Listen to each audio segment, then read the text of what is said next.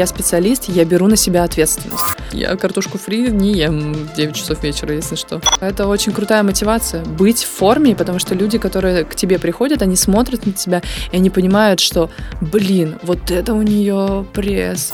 Спринт мне всегда нравился тем, что вот это повторная нагрузка, и ты каждый раз, выходя, заводишь свое тело с нуля. Когда ты в системе, для тебя, можно сказать, не прийти на тренировку — это трагедия. Нужен человек со стороны, который тебе скажет «угомонись, пожалуйста». Здоровье всегда на первом месте. Когда ты вылечишься, ты выйдешь на тренировку. Сейчас сериальчики, Netflix.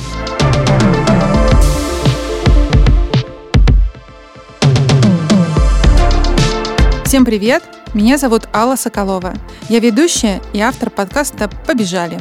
Это совместный проект портала New Runners и подкаст-студии Терминвокс. Вот мне всегда было интересно, ну как бегуну начать лыжную карьеру? И как поставить адекватные цели? Поэтому я позвала в гости Ирину Коваленко.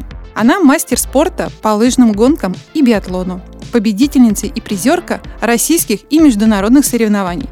А еще Ирина – персональный тренер по лыжным гонкам, триатлетка и просто супермодель. Ира, привет! Привет. Привет, привет. Вместе с Ириной мы разберемся, как выбрать тренера по лыжным гонкам, какие беговые травмы не помеха лыжному спорту и какие группы мышц можно прокачать, чтобы сохранить или даже увеличить свою выносливость. Ну что, побежали?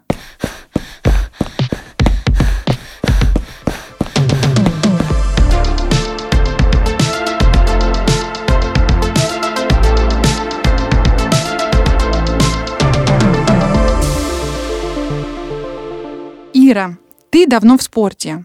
С чего все началось? Началось все на, на прям с самой-самой истории. Ну, можно опустить историю рождения, историю, историю вхождения историю, в спорт. как моя мама была беременна и уже плыла со мной, можно сказать. Ну, вообще, на самом деле, Возможно, это будет типичная и стандартная история, когда родители приводят в секцию своих детишек.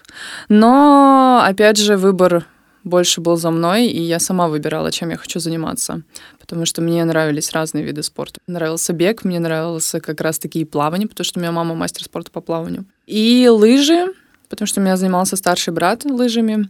И, в принципе, вот эти три вида несовмещенные, но цикличные, когда начала заниматься в секции, я больше все равно склонялась к тому, что мне нравятся лыжи, потому что зима, мне как-то всегда нравился снег, и я очень рада, что все-таки я выбрала лыжный спорт, потому что я в нем уже более 15 лет. А сколько тебе было, когда ты начала? 9 лет, 8-9 лет. А что ты еще попробовала, кроме лыжных гонок? Ты попробовала все-таки тогда плавание? Ну, конечно же, раньше я начала больше плавать, потому что у меня были проблемы со спиной. И мама, она старалась меня мотивировать, чтобы я больше плавала. Но потом, через много лет, как оказалось, у нее были цели, чтобы я все-таки была пловцом профессиональным. Но нет. А нет. как тогда в твоей жизни появился биатлон? О, это вот знаете, эмоциональный подросток. Все-таки я склоняюсь к тому, что 18 лет это еще подросток, детишки. Когда маленькая была, мы с папой ходили в тир. И с детства у меня родители замечали, что очень опасно, но мне нравится оружие. То есть потому что я всегда в магазинах брала водные пистолеты. И то есть меня всегда привлекало оружие. И в 18 лет я просто подошла к папе и сказала, что я хочу попробовать биатлон, потому что мне нравится, что там настоящее оружие. Это большое, кстати, заблуждение. Хочу добавить, что многие люди думают, что в биатлоне используют мелкокалиберные патроны, которые как игрушечные. Но на самом деле это большое заблуждение, потому что там пуля, которая, к сожалению, может убить человека. И были случаи в биатлоне, когда люди умирали и погибали от халатного отношения к оружию. Это очень серьезный вид спорта, и опять же повторюсь, что это большое заблуждение, что все думают, что «а, биатлон, они стреляют из мелкашки», как выражаются многие в сленге. Нет, там настоящее серьезное оружие, и нужно контролировать и обучаться, и знать все правила. Поэтому я попробовала биатлон, я подержала в руках настоящее оружие, и мне это очень понравилось, но скорости совмещать с оружием, мне это не понравилось, поэтому я вернулась обратно в лыжи. Когда и как ты получила звание мастера спорта? К мастеру спорта, если честно, я шла достаточно долго, потому что, к сожалению, есть определенные бумаги, которые не подтверждают, что ты мастер спорта. И Первый раз, когда я выполнила мастера спорта, это был, наверное, 2016-2017 год в биатлоне. Но мне присвоили только после пятой попытки, спустя 2-3 года. И также была история в лыжах. Когда я выполнила мастер спорта в первый же сезон, когда я вернулась в лыжные гонки, это был сезон 2016-2017, но присвоили мне его официально только в 2019 году. То есть мне пришлось достаточно много приложить усилий, чтобы все-таки официально эта бумага и официально эта корочка пришла мне домой. Потому что это удивительно, но это не так легко, как кажется. Какие дистанции тебе нравились больше всего? И нравится сейчас? Спринт, спринт. Я прям чистейший спринтер. И это замечали раньше, когда я была маленькая. И сейчас, то есть я обожаю спринт. На самом деле спринт, он тяжелее, намного тяжелее, чем стайерская дистанция, хотя каждый будет отстаивать свою дисциплину, но спринт мне всегда нравился тем, что вот эта повторная нагрузка, и ты каждый раз, выходя, заводишь свое тело с нуля, и ты выкладываешь полностью все свои силы. Когда ты бежишь длинную дистанцию, ты бежишь как на автопилоте, то есть ты поддерживаешь определенный темп, ты поддерживаешь определенный сердечный ритм. А когда ты бежишь спринт, ты полностью выжимаешь все ресурсы, которые у тебя есть в организме. И на финише ты как раз испытываешь вот то самое удовольствие, о котором я говорю, и я думаю, что люди, которые бегают спринт, они поймут это. Расскажи про своего первого тренера. Петр Васильевич Фролов. Боже, это самый крутейший мы не берем родителей, конечно же, потому что родители у меня тоже тренеры, они меня привели. Но большую часть времени как раз в воспитательной работе со мной был Петр Васильевич Фролов. И это был самый крутой человек вообще в моей жизни из тренерской истории, потому что он меня всегда мотивировал не только бегать на лыжах, но и любить природу. Я очень mm-hmm. это запомнила. Он меня всегда учил истории, он всегда меня вдохновлял разными рассказами. И вообще, в принципе, он всегда делился таким опытом в жизни, что я всегда на него равнялась. А когда ты меняла место жительства, кто тогда тебя тренировал? Полностью я не меняла место жительства, потому что я все равно оставалась в Питере. И даже когда получилось так, что я попала в клуб норвежский, я тренировалась с норвежцами, все равно я возвращалась в Питер, потому что виза не позволяет все время находиться в Европе, и все равно я была привязана к определенному тренеру, к определенному клубу.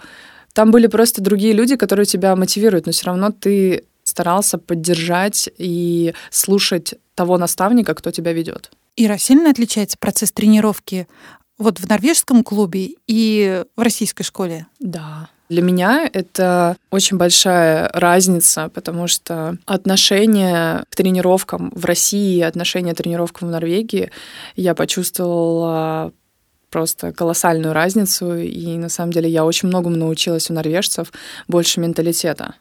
Например? Вообще, если говорить о структуре тренировок, которые у нас построены в России и которые построены в Норвегии, первое, что я удивилась, это одно из, наверное, первых моментов, когда я приехала в Норвегию. У меня был необычный случай. Опять же, профессиональный уровень, макроцикл, я готовлюсь к соревнованиям, и у меня есть план тренировок, который мне написал мой тренер. И было удивительно, что э, я никогда это не забуду, с улыбкой вспоминаю каждый раз. Но у нас есть определенная тренировка для верхней части туловища, чтобы мы развили группу мышц плечевого пояса, пресса и поясничного отдела, core, как говорят. И была тренировка одновременного бесшажного хода. В сленге лыжников это double poling.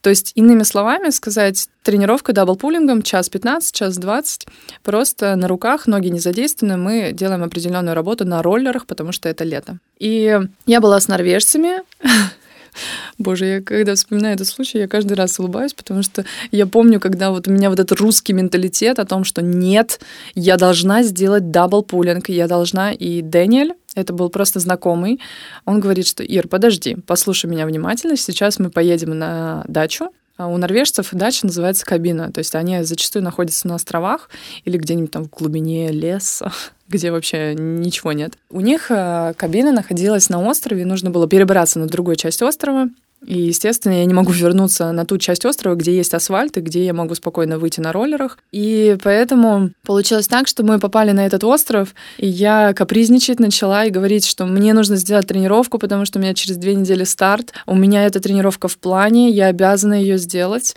Но на что мне говорит Дэниэль, бери гидрокостюм, успокойся и со мной. Я думаю, в смысле, успокойся. Я начинаю заводиться, потому что мне не нравится эта ситуация. Я прям начинаю высказывать свое недовольство, что я должна сделать тренировку, я не должна ее пропустить, потому что когда ты в системе, для тебя, можно сказать, не прийти на тренировку — это трагедия. Но это так в России воспитывают, опять же, на минуточку. И когда мы пришли на пирс, я смотрю и думаю, лодки какие-то, лыжи водные.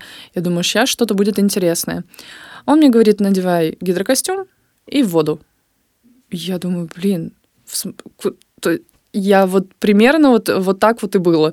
Потому что у меня такое недоумение, я не понимаю, я стою, я просто не понимаю, что делать. Я начинаю заводиться, потому что я понимаю, в смысле, я сейчас пойду развлекаться вместо того, чтобы пойти провести серьезную тренировку для меня, которая, как я думаю и как нам закладывают, для меня очень важна. Но не тут-то было. На что мне он рассказал э, маленькие детали, что я должна соблюдать.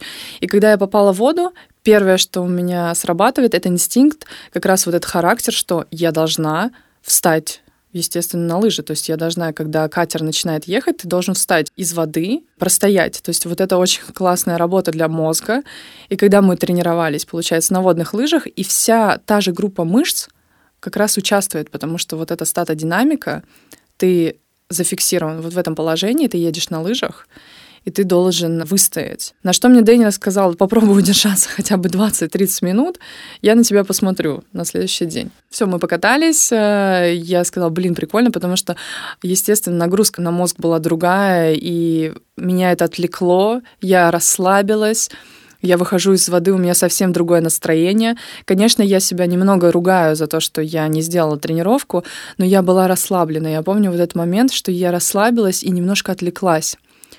Потому что когда ты находишься в макроцикле, вот в этом годовой цикл, где опять же, мы его распределяем на мезоцикл и микроцикл, и на тот момент это был мезоцикл, то есть я готовилась к определенному старту, который в следующем месяце. И я помню, что я нахожусь вот в этом состоянии вакуума, и просто когда я за счет вот этих водных лыж я вышла из этого состояния, я расслабилась. И на следующий день я спускаюсь вниз, и Дэниэль ест кашу и смотрит на меня, улыбается, потому что он видит со стороны, как я спускаюсь, потому что у меня вся та же группа мышц, что у нас как раз задействована в одновременном бесшажном ходе, она у меня так болела, как никогда в жизни. Как будто я, знаете, марафон пробежала, Висмовский классик, 60 километров на одних руках. Широчайшая мышца спины, поясничный отдел, пресс. Я, я просто не могла. Я когда лежала на кровати, я не могла встать, потому что у меня все болело так. И это настолько приятная, кайфовая боль. Я понимала, что сегодня я стала сильнее, но при этом мой мозг расслабился за счет того, что я каталась на водных лыжах, а не делала, опять же, как, как в системе определенную нагрузку. И вот этот момент я никогда не забуду.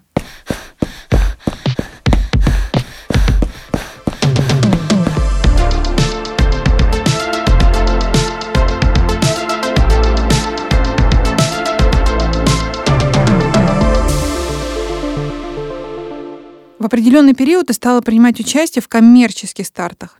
Чем отличается вот профессиональный спорт от любительского, на твой взгляд? Там можно есть пиццу.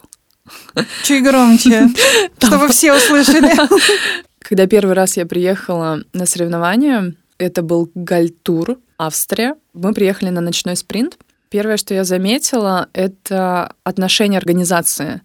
То есть я была на многих соревнованиях э, на всероссийском уровне, на международном уровне. И я чувствовала вот это напряжение всегда, когда ты перед стартом нервничаешь, когда ты выходишь на старт, ты чувствуешь вот эту конкуренцию. И я, когда приехала в Гальтур, я удивилась на то, что все так расслаблены. Я смотрю, что там кто-то пьет колу, кто-то там э, ест. И я помню, мне говорят партнеры, да съешь ты там кусочек пиццы. Я думаю, вы что? Какая пицца, мне бежать. это может плохо сказаться, опять же, то, что навязывает нам какое-то мнение. Сейчас, конечно, это стало попроще, но 4 года назад, естественно, это было все по-другому. И я очень сильно удивилась, насколько все это легко. И независимости приезжаешь, я упала в финале, и я помню вот этот момент, когда я упала в финале, и я встаю, первое, что я испытывала, я почувствовала вот этот позор, как будто я проиграла. Но когда я выехала в ту часть трассы, где очень большое количество людей, и мне тянули руки, мне кричали, меня поддерживали как-то просто там люди наслаждались просто даже то, что я уже вот в этом финале. И они меня так поддержали вот этой волной энергии, что я поняла, что вот в чем большое отличие, в том, что ты последний в своем забеге, но ты победитель среди них, потому что они стоят, а ты бежишь. И это было круто. И на следующий год, когда я принимала участие в больших количествах международных стартов, это был Wall Sprint Series, суперспринты на 100 метров на лыжах, да-да-да, это удивительно, но это новый формат.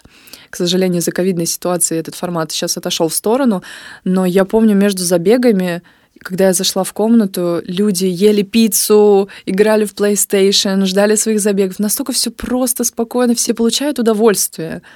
А, к сожалению, вот как раз э, на российском уровне в спринтах или в соревнованиях ты такого не встретишь, потому что там все сфокусированы на определенной цели. Интересное победить, наблюдение. Победить всех. Ира, ты закончила университет физкультуры Лесговта. Уже тогда планирую стать тренером. Так ли это? Нет. Нет. Нет, нет, нет. Вообще, я, наверное, как типичный, знаете, спортсмен. Я заканчивала учиться в частной школе, и я вообще не представляла, кем я хочу быть, что я хочу делать в этой жизни. То есть у меня была одна цель. Я хочу добиться результатов в лыжном спорте. И Но это как спортсмен. Как спортсмен. То есть у меня не было никогда задачи быть тренером. И на самом деле, я признаюсь, я никогда не хотела быть тренером. У меня всегда было желание мотивировать людей, вдохновлять людей. Но, как оказалось, спустя годы это очень близко. А когда ты начала тренировать других? 2019 год. Я переезжаю в Москву, беру билет на последние деньги на самолет лечу в Москву и начинаю вот как раз-таки свою карьеру в тренерской деятельности, потому что я рискнула. Я очень сильно была подавлена, расстроена, я потеряла мотивацию вообще бегать на лыжах, заниматься лыжами, и я не хотела бегать вообще добиваться каких-то результатов. Я просто хотела передать весь опыт, потому что когда я тренировалась в клубе, я запомнила очень важную фразу, которую мне сказал олимпийский чемпион Фруда Андерсон, когда мы тренировались с ними. Он мне сказал, Ир, все, что Ирия, Ирия меня называют в Европе. Видимо, это в норвежском клубе. Да, это было в норвежском клубе. Он меня остановил, и он мне сказал, что Ир, все, что тебе сейчас передают, ты обязана передать это другим людям. То есть ты должна пообещать, что ты весь этот опыт, все эти знания, ты должна будешь, да, здесь вот именно ты должна будешь, ты обязана будешь это передать другим людям. И я тогда вот запомнила эту фразу, и когда я приехала в Москву, я поняла, что я не хочу бегать на лыжах, я не хочу вообще видеть э, лыжный спорт, но весь опыт, все знания, которыми я обладаю, я передам его. Слушай, ты знаешь, меня всегда вот интересовал вопрос, а нужен ли тренеру тренер? Да. Ты начала тренировать, а тебе самой нужен? Да, я полностью согласна с тем, что тренеру нужен тренер, потому что даже сейчас в нынешней ситуации, когда спустя два с половиной года я начала оживать и появилось, вернулось желание вернуться, возобновить карьеру. И когда мы начали этот процесс, тренировочный процесс также в триатлоне, у меня был тренер, который меня вел, потому что, да, я знаю систему, да, я получила все знания, навыки, я понимаю, как работает эта система, но со стороны я никогда не смогу себе подсказать. Я никогда... Сама со... себе об этом речь, да? Да, я никогда не смогу себя остановить в нужный момент, потому что когда у тебя включаются гормоны, когда включается организм, он как машина. Вот этот ресурс, который вырабатывался 15 лет, щелчком пальца это невозможно остановить. И когда организм включается, кто тебя остановит? Ты сам не можешь себя остановить. Нужен человек со стороны, который тебе скажет, угомонись, пожалуйста. Слушай, вот хорошо бы разобраться в ожиданиях новичка. Ты с какими заблуждениями учеников сталкивалась? Самое большое заблуждение — это когда новичок хочет стать профессиональным спортсменом. И такие есть? Да. Есть много таких примеров, у кого это даже и получалось. Но я не хочу сейчас, не, я не буду переходить поименно, но люди знают, что есть такие люди, которые э, я всегда смеялась, знаете, до 30 лет. Тусовки, вечеринки, патриаршие пруды, машины, тачки. И тут они в 30 лет хотят стать профессиональным спортсменом. Менталитет другой. Это то же самое, что я не могу быть э, человеком, который будет работать в офисе. Потому что каждый человек, он с детства в него закладывает, он как губка впитывает эту информацию, и он растет, развивается. И поэтому это самое большое частое заблуждение, когда я слышу, что ко мне приходит ученик и говорит, я хочу стать профессиональным спортсменом. Ты не хочешь с ним конфликтовать, но ты стараешься его отрезвить, потому что это, это возможно, да, но это очень сложно, это так сложно, это такой ресурс нужно отдать, это нужно так жертвовать, потому что это не так легко, как кажется. Даже сейчас я пропустила два с половиной года профессиональной карьеры, и когда я сейчас вышла на соревнования неделю назад, я была просто удивлена, насколько я была в яме. Вроде бы казалось, я всю жизнь в этом спорте, но два с половиной года это это настолько сложно и не описать словами, какую работу мне нужно проделать, чтобы вернуться хотя бы на тот уровень, где я была два года назад. Потому что ты падаешь так низко, что чтобы встать, нужно потратить очень много усилий, нервов и, естественно, чем-то жертвовать. Вот ты знаешь, хороший ты пример привела про заблуждение постановки цели. Ну, а вот вообще, в принципе, переходя заниматься к тренеру, все-таки да, человек должен сформулировать цели. Как их сделать адекватными с точки зрения достижения? Высококвалифицированный специалист, он как раз-таки садится и разговаривает, потому что нужно все взвесить.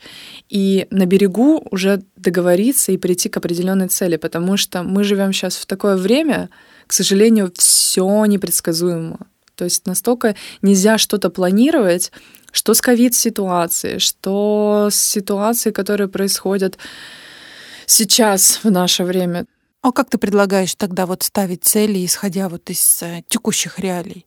Мотивация. Если приходит человек, например, я хочу сбросить 10 килограмм, Угу. Конечно же, это реально, это система, и ее можно реализовать э, спокойно и не выходя за пределами Москвы, Санкт-Петербурга или других городов России.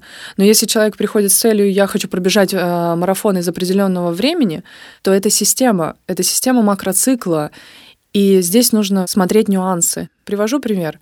У нас запланирован сбор в Среднегорье. Сочи, аэропорт закрыт. Закрывают. Вот Вчера он был открыт, а вот сегодня его закрыли по обстоятельствам. И что делать? Допустим, мы писали план полгода назад, а мы никто не мог предположить, что такое произойдет.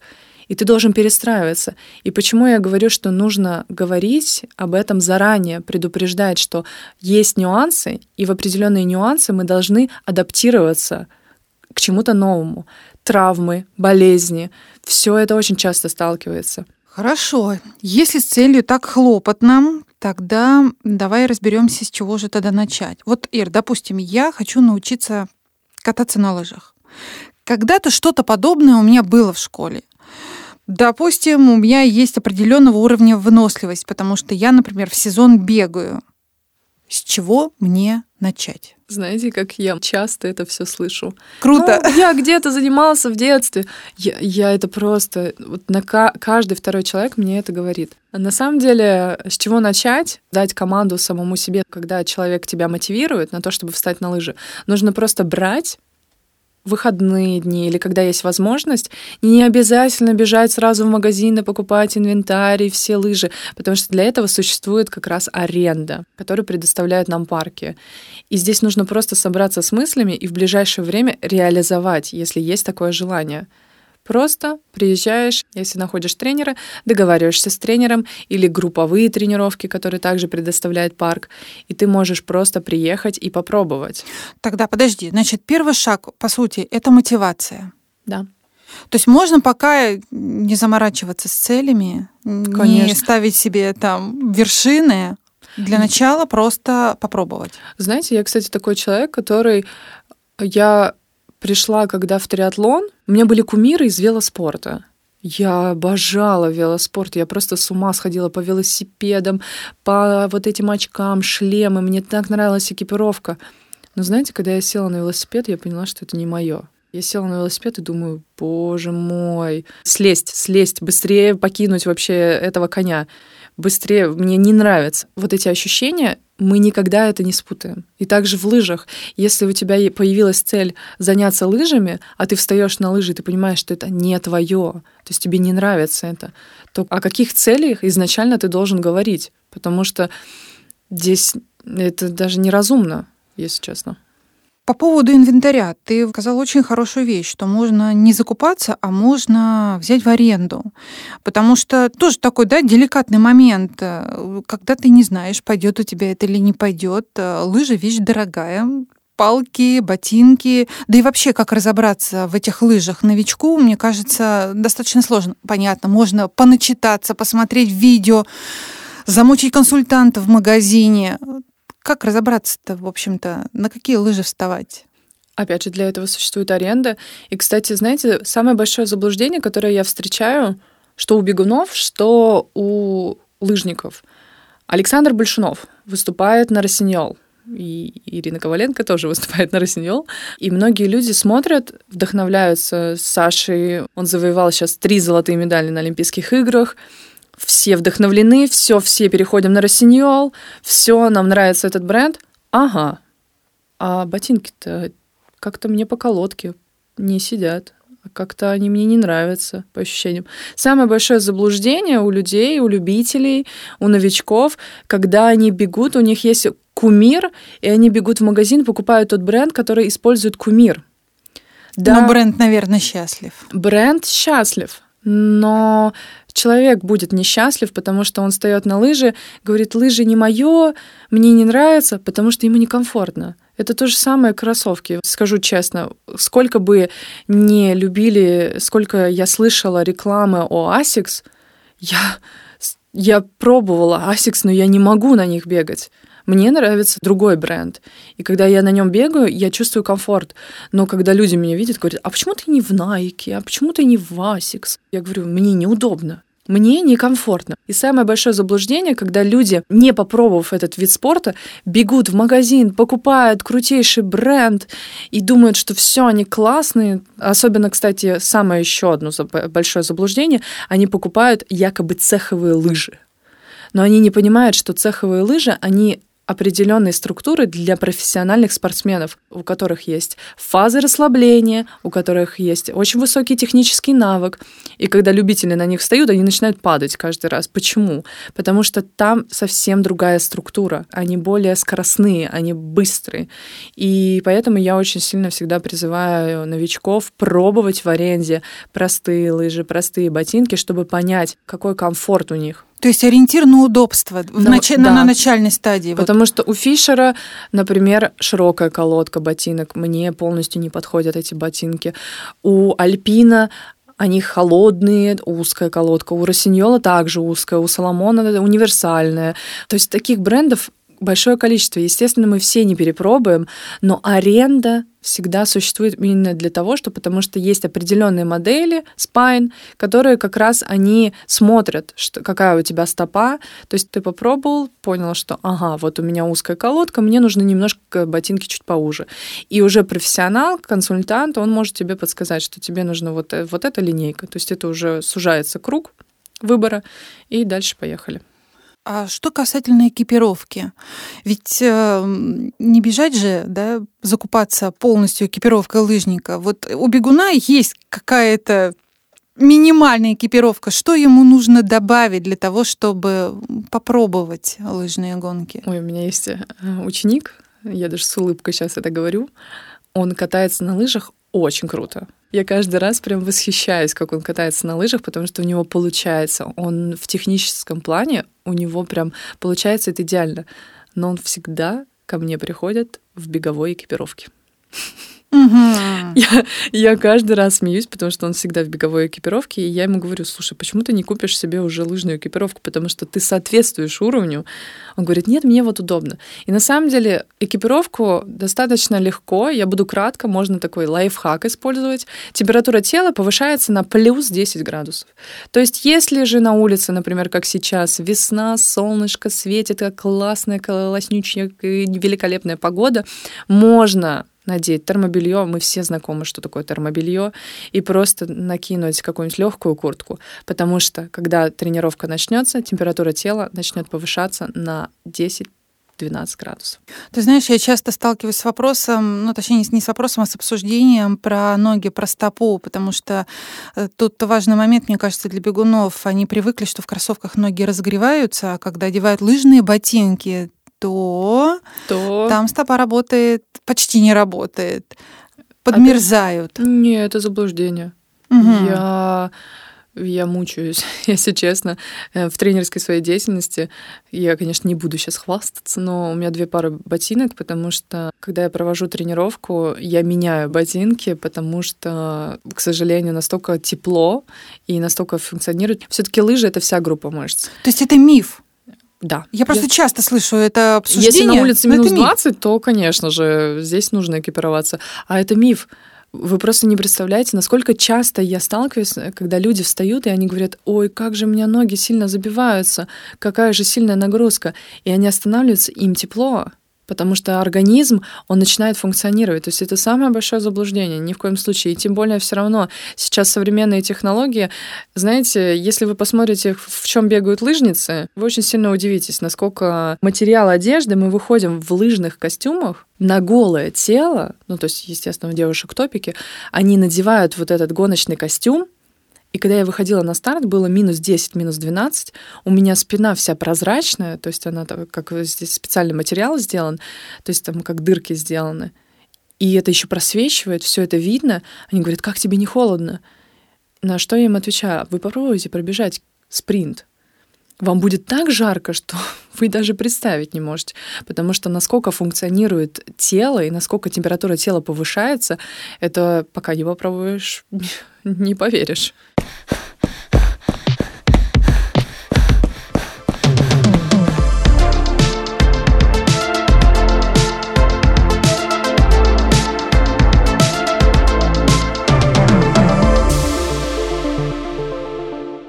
Какие беговые травмы не помеха лыжным гонкам? Разрыв ахилла. У меня три человека в этом сезоне получили травму, разрыв ахилла. И они пришли, потому что в чем большое преимущество? Лыжи, естественно, ну, если ты вчера разрыв получил, завтра на лыжах, это, конечно, несовместимо. Ну да, мы говорим все-таки уже после разумного восстановления какого-то. Да, почему это безопасно? То есть я это часто встречаю. У меня папа родной, вот я сегодня как раз с ним каталась на лыжах. А, у него также произошел в этом сезоне разрыв ахилла, и он катается. Почему? Могу ответить.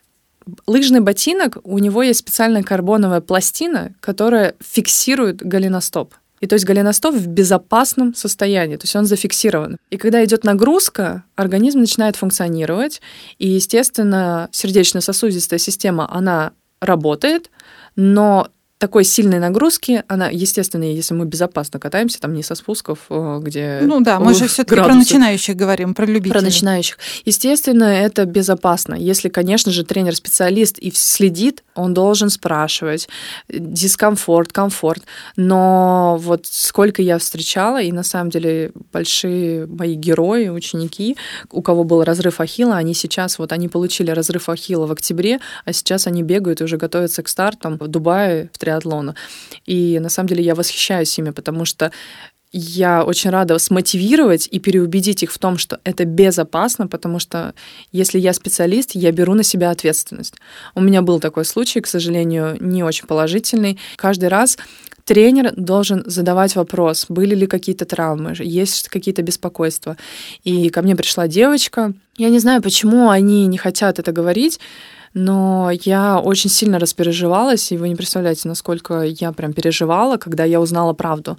Потому что на начальном этапе, когда я задала вопрос, есть ли какие-то травмы, что-то. Она сказала, нет, все отлично, я хочу подготовиться к 10 километров московского марафона, я хочу пробежать 10 километров, у меня все получится, я очень хочу. Я а, говорю, то есть это бег, это не лыжный Это гонки? бег, да, это, это бег. Это угу. вот мы вернемся в летнюю немножко историю. Это просто случай жизни по поводу угу. травм и почему тренер должен спрашивать, должен каждый раз контролировать ответственность.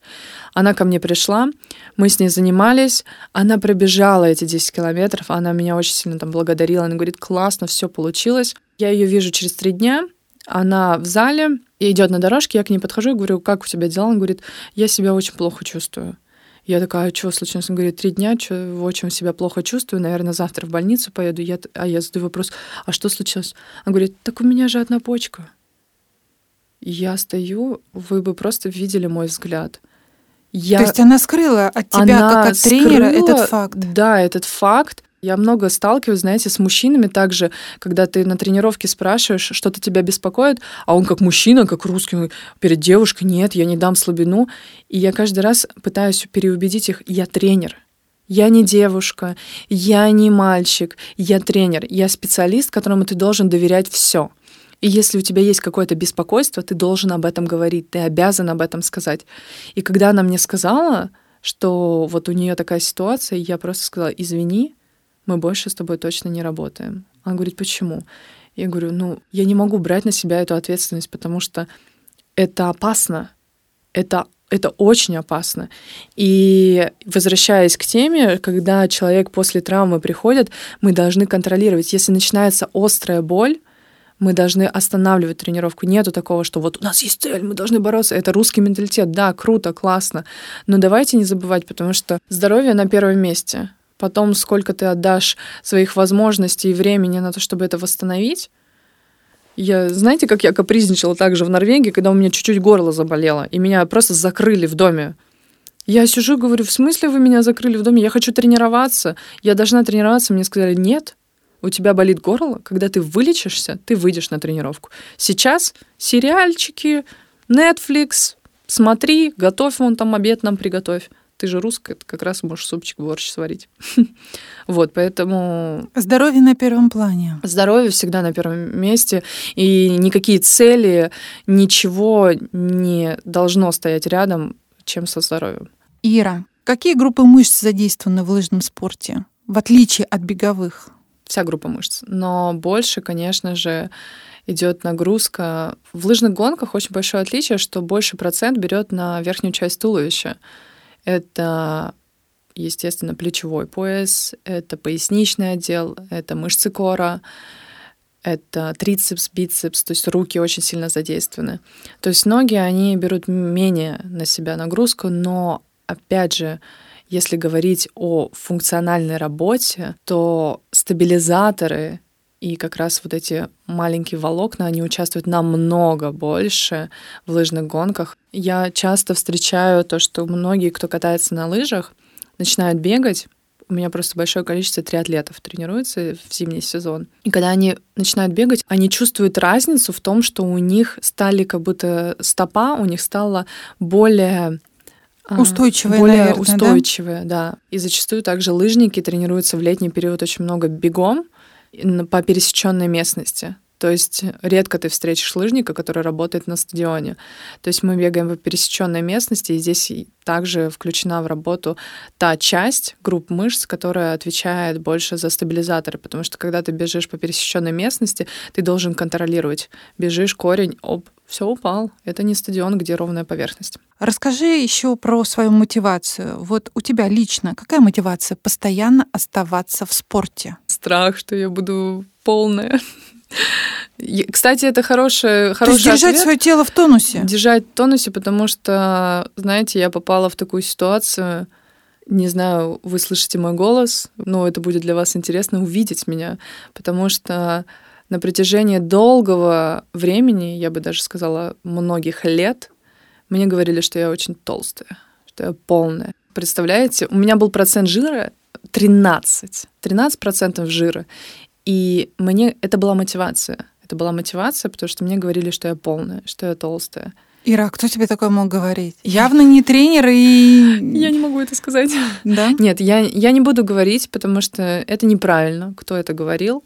Но Это говорил тот человек, э, к которому я очень хорошо и уважительно отношусь, потому что он мне, он не, не, не могу сказать, что это уничтожил. Нет. Он тебя простимулировал. Он таким стимулировал. Образом, да? И это сейчас мне помогает, потому что я рада, что за счет вот этой стимуляции я очень круто мотивирую людей.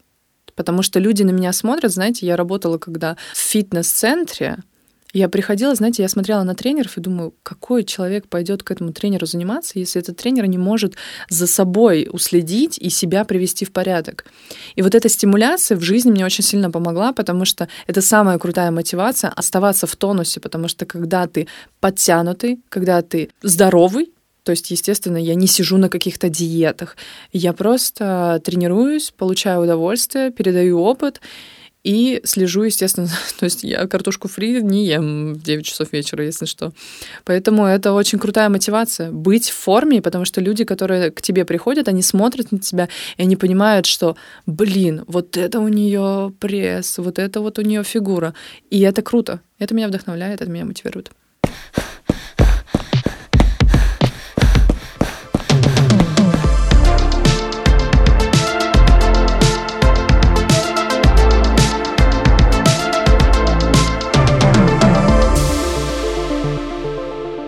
Настало время нашей финальной рубрики «Постоянные вопросы». Можно сказать, что это блиц, и я хочу задать тебе три вопроса, на которых можно отвечать коротко. Какая цель на 2022 год? Выжить. Нет, ладно, можно это... Не-не-не-не-не. Спортивная цель. Я хочу вернуться в профессиональную форму. Круто. Сколько денег у тебя уходит на занятия спортом? Чуть меньше миллиона. На самом деле много. Ну, то есть, если честно, я бы может быть, купила бы себе машину. Я всегда сравниваю с машиной. То есть, э, когда я была маленькая, и родители помогали, да, финансово, они вкладывали силы, и я всегда говорила, блин, вот на эти деньги можно было купить машину. И вот здесь вот тоже. Я могу сказать, ну, конечно, там, знаете, не ладно. Хотя Но это получается за, будут... за какой-то период, да? То есть это что там? Ты как машинами считаешь? За год? Ну, знаете, машины разные есть. Есть машины Rolls-Royce, есть машины Ferrari, а есть машины Лада Калина. Российский автопром. Тогда про мечту. У тебя есть заветная спортивная мечта? Вот прям мечта. Да. Знаете, это такая невозможная мечта. Я не знаю, как она реализуется, реализуется ли, но меня всегда вдохновляет Тур де Ски, Альпи Чермис. Это подъем финальный. Просто для меня это невозможная мечта, потому что у меня рост, физическая моя форма может быть на высоком уровне, но за счет природы, за счет физиологии, за счет того, что у меня рост 176, для меня это очень тяжело будет, потому что люди, которым маленького роста, преодолевают вот этот финальный подъем на Турдески Альпе Чермис, для них это, естественно, от природы легче. И для меня вот именно не то, что преодолеть, выиграть, преодолеть можно, знаете, я была месяц назад в Италии, можно в него просто зайти. Нет. И для меня заветная мечта, я не могу сказать, что это Олимпийские игры, но для меня это, конечно же, преодолеть и победить. Ну, с хорошим результатом. С хорошим, да, преодолеть с хорошим результатом вот этот финальный участок Альпи Чермис, потому что для роста 176 то есть уже от природы я на 10 килограмм тяжелее девчонок, которые преодолевают, выигрывают. Я очень сильно стала восхищаться Натальей Непряевой, потому что я знаю, насколько при ее весе, при ее вот как раз физиологических способностях преодолеть этот подъем и победить, это было очень круто. То есть это очень крутое вдохновение. Но говорит о том, что это возможно. И это возможно. И поэтому для меня я очень люблю вот рушить все системы, ломать системы. И вот для меня вот это самая крутая мечта, потому что я знаю, что от природы мне будет безумно тяжело при таком росте сделать это очень качественно, и потому что мы не горняки.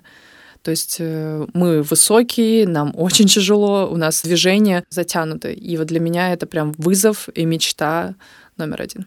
Круто. Ира, спасибо, что ты нашла время прийти к нам в студию. Спасибо вам огромное за то, что дали такую возможность с вами пообщаться, потому что это здорово, когда ты можешь передать, опять же, опыт, поделиться какими-то своими интересными историями и просто, может, классно провести время. Мне тоже кажется, что наш разговор получился очень полезный. А с нами была Ирина Коваленко, мастер спорта по лыжным гонкам и биатлону, победительница и призерка российских и международных соревнований. Ирина – персональный тренер по лыжным гонкам, триатлетка и просто супермодель. Выбирайте тренера, ставьте цели, и вы удивитесь своим результатом. А с вами был подкаст «Побежали» и я, Алла Соколова, его ведущая и автор. «Побежали» — это совместный проект портала New Runners и студии Терминвокс. Слушайте нас везде. На Soundstream, в Apple и Google подкастах, на Spotify, Яндекс Музыке, Кастбоксе и других удобных вам подкаст-площадках. Ставьте оценки, пишите комментарии, советуйте нам героев и темы. Мы будем очень вам благодарны. Над выпуском работали редактор Татьяна Батурина, звукорежиссер Анастасия Мазуренко и продюсер Мария Погребняк.